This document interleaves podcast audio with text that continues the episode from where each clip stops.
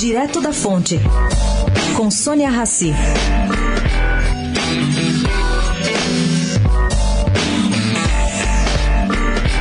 Congressistas estão acreditando que vai sobrar para eles o ônus do acordo que Temer fechou com os caminhoneiros, segundo várias fontes ouvidas ontem pela coluna Direto da Fonte. Bom, a medida vai custar 10 bilhões de reais.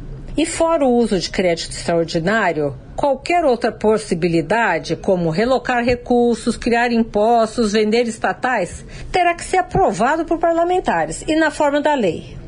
Existem no Senado, aliás, duas correntes para solucionar essa crise. Há quem defenda a redução de carga tributária sobre os combustíveis, como o senador Randolfo Rodrigues, Ricardo Ferraço, Caio Cunha Lima, e os que insistem em subsídios pagos não pelo governo, como está se delineando, e sim pela estatal.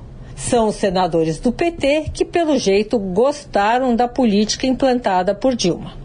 É de conhecimento público que só a implantação de preços irreais para combustíveis nos anos Dilma provocou aí um rumo de 60 bilhões de reais nas contas da Petrobras.